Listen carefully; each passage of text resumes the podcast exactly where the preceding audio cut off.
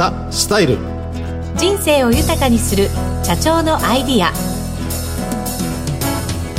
全国の皆さんこんにちは。内田まさです。そしてこの番組のメインパーソナリティフェイスネットワーク代表取締役社長の八谷二郎さんです。こんにちは。こんにちは。八谷二郎です。よろしくお願いいたします。ますさてこの番組はフェイスネットワークの八谷社長に人生100年時代にふさわしい働き方お金との付き合い方などを伺いリスナーの皆さんと共に人生の豊かさを考える番組です。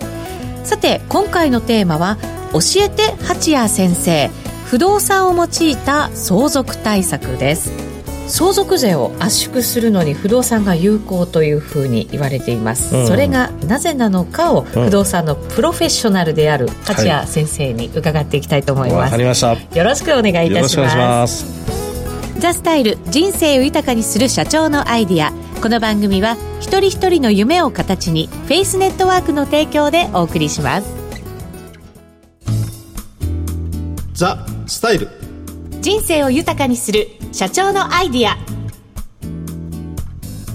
このコーナーはフェイスネットワーク代表取締役社長の八谷二郎さんが豊かな人生とはを切り口に働き方やお金との付き合い方など幅広いテーマでざっくばらんにお話をします。今回のテーマは教えて八谷先生。不動産を用いた相続対策です。はい。さて相続、うんって聞くと相続税ってやっぱりかなりの金額があるんだと思うんですけど、これ1年ぐらいでどれぐらいの相続税がかかってるもんですか、今はですねちょうど本当に平成29年度なんですけどね、はい、初めて2兆円をもう越したという、2兆円、えー、2兆円でしょ2兆円、えー、越した状況になってますからね、はい、相続税っていうのも今本当身近な状況になってきましてもう12人に1人は相続税。これは全国ですけど、東京都だけでいうと7.5人に1人は相続税を払ってるとい。うような状況になりましたから結構身近な話題として結構今重要視されている問題なのかなと思ってますね。本当そうですね、2兆円ってなるとやっぱり国にとってはものすごい税収なんでしょうけれども、うん、ね、個人側から見ると相当な、ね、お金を払っていかなきゃいけないっていうね、ことになりますのでその相続対策相続税対策ってすごく大切なものなんじゃないかなと思うんですけれども、有効な方法ってどんなものがズバリあるんですか、うん、まあ、相続対策っていうところでもねいろいろあると思うんですけど、えー、何個か言うとやっぱり我々がよく扱っているこの不動産活用っていうのも、まあ、一つだと思いますし、まあ、そうですね。あと生命保険っていうことをね、うん、活用して行う場合もあれば逆に言うと今度は相続っていうよりは贈与ですね、はい、生前贈与っていう形で活用していく形で相続資産を事前に減らしていくというような試みをやってる方もいれば最後はもう本当水戸黄門の印籠じゃないですけど遺言ですね、はい、遺言感と書いてですねもう相続を確定していくっていうような形があるんでまあいろんな方法はあると思いますけどね。なるほど、うん、でもその一番最初におっしゃった不動産は、これ、どんな対策になるんですか？買うと相続税対策になるということなんですか？そうですね。不動産っていうのはそもそもあの相続税の仕組みっていうのは相続が発生した日の現時点での資産状況と負債状況の確認するんですけど例えば資産の中でいうと現金預金って言ったら額面通りその金額になりますよね、はい、例えば株式だったらその日の株価をかけてどれぐらいの金額かっていうのが相続評価額ってなりますけどじゃあ不動産っていうとどういった計算をするかというとよくあの実勢価格ってね実際に売られてる金額かっていうとそうではなくて、相続税評価額っていうと土地でいうと毎年7月の初めぐらいに出てきますけど路線価っていうはい、これが相続税評価額になりますしじゃあ家の建物ってどうやって計算するのってこれ難しいですね。難しいね、えー、言うと固定資産税評価額っていうものがあるんですよね、はい、それがですね実際の価格と結構乖離しているところなんですね、うん、ちょっと分かりやすいところで言うと、うん、じゃあ私たちが作ってる一棟マンションが例えばありますと、うん、じゃあ土地が1億5千万円で建物が1億5千万円、はい、3億円の一棟マンションを売ってますという話になった時に、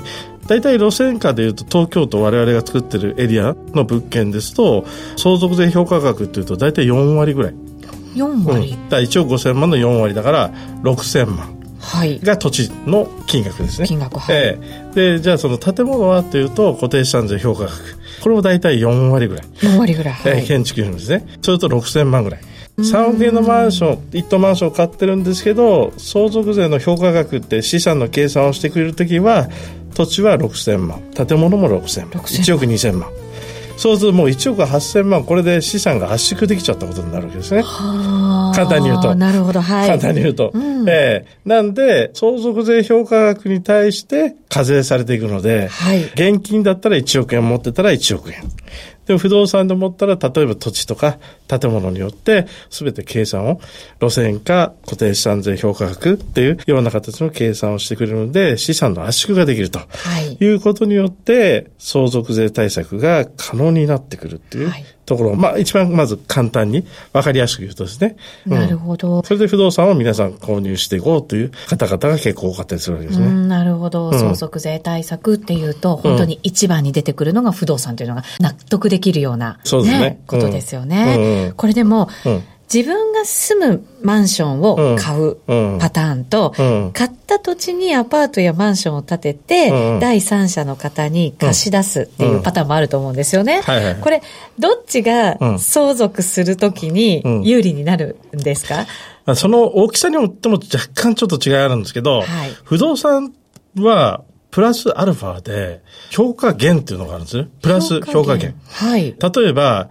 貸している土地、アパート、マンションを建てて貸している土地っていうのは、貸家建付地って言って、ちょっと難しい言葉なんですけど、はい借地権とか借家権とかってあるんですけどね、その借地権割合をまた減額していいっていうのがあって、まあ、例えば借地権割合が7割のところだったら、さっき言った土地、路線から4割でしたよね。それをまた3割ですね、30%控除してくれるという貸家建付地っていうのがあるんですね。はい。で、逆に言うと今度建物は借家権割合といって、貸してる家なので、すぐに、例えば出てってとかそういうのできないじゃん。それはできないですよねさら地にできないから、ええ貸してる建物に関しては、借家権割合っていう控除額がまた大体2割ぐらいあるんですよ。ぐらいあるんで、大体ですね、我々そのさっき言った3億円の一棟マンションというのは、相続税評価額って形で、その収益性のマンションになると、大体2割から3割の相続税評価になっちゃう。だから売ったら3億円。はい。でも相続税を計算するときには、だいたい8000万、9000万とか、いうような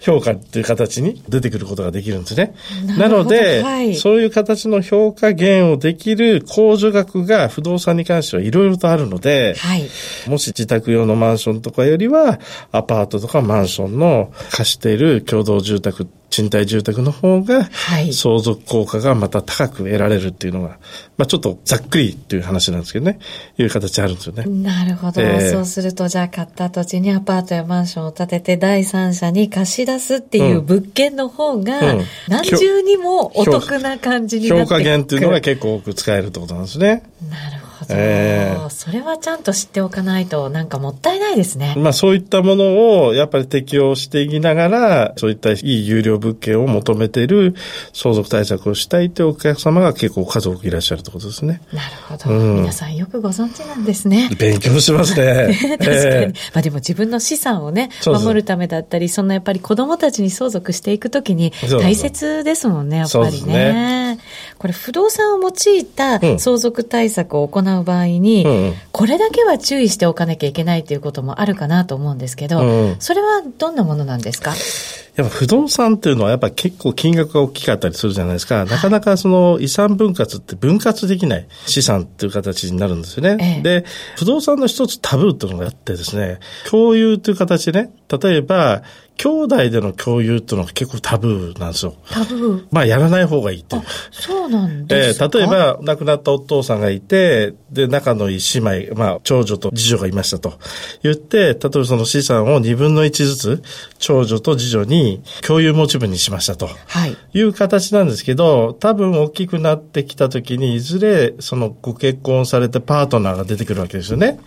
いう時に、そういう共有物件を今度ですね、売却ができなかったり、継承ができないという問題が出てきたりね。で、今度そういった長女と次女が相続した物件に家族ができて、お子さんができてという話になってくると、これがまたこのお孫さんとかですね、そういった人たちが共有になってくるみたいな。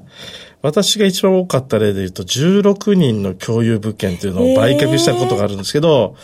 1年2ヶ月ぐらいかかりましたね。いろんな人のいろんな意見を聞き人たちながら。が、そうそうそう、全員が反抗をしてもらえるような、納得いくような相続っていうかですね、継承の仕方っていうのがあったので、やっぱりでも生活もね、全然違う生活してたりすると、皆さん違いますからね、やっぱりええいい何かこう結論が出るって難しいんでしょうね。私はお金が欲しい。私は不動産が欲しい。私は何が欲しいって、みんな違うじゃないですか。はいなので、そういったところが、やっぱり相続で、タブーとするは、その兄弟での共有。だから、もし共有物件にするんだったら、親子がメインかなと思ってますよね。我々でやるとなるとね。後うん々に争いを残さないために、うんうんやっぱり共有はなるべく避けた方がいいよっていう。そうですね。あと、流動性の高い不動産を持っとかないと、よくなんか不動産対策で対策としてさっき言ったその評価減が大きく取れる物件を購入しようと思ってる方がいるんですけど、やっぱり万が一その後相続した人が売却をするときに、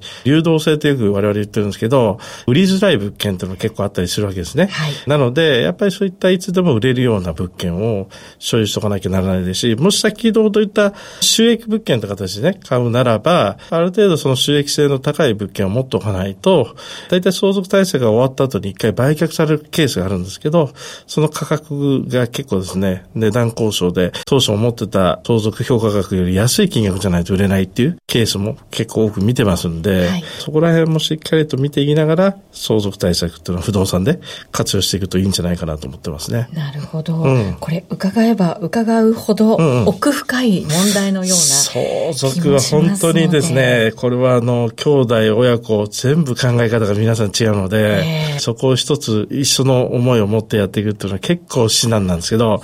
でもこれをですね、やっぱやっといてあげないと、後々トラブルになったり疎遠になってしまう兄弟も家族、我々経験してるので、はい結構我々はそこにしっかりとお客様の中に入ってですね、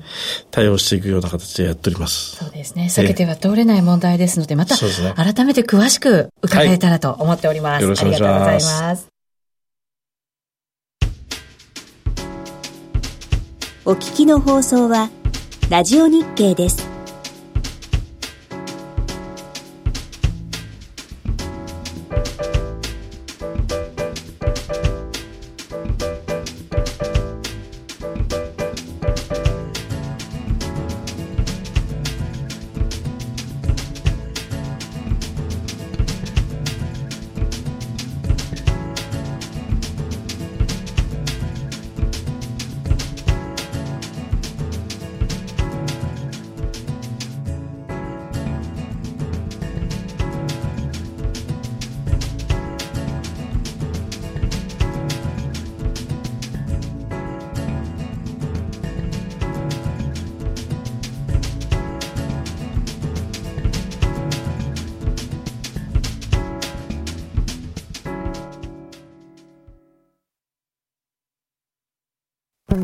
ザ・スタイル人生豊かにする社長のアイディアいかがでしたでしょうか？この番組では八谷社長に聞きたいことなどをメールで募集しています。番組のウェブサイトの投稿コーナーよりお送りください。次回もまたこの時間にお会いしましょう。お相手はフェイスネットワーク代表取締役社長の八谷二郎と、内田まさみでお送りしました。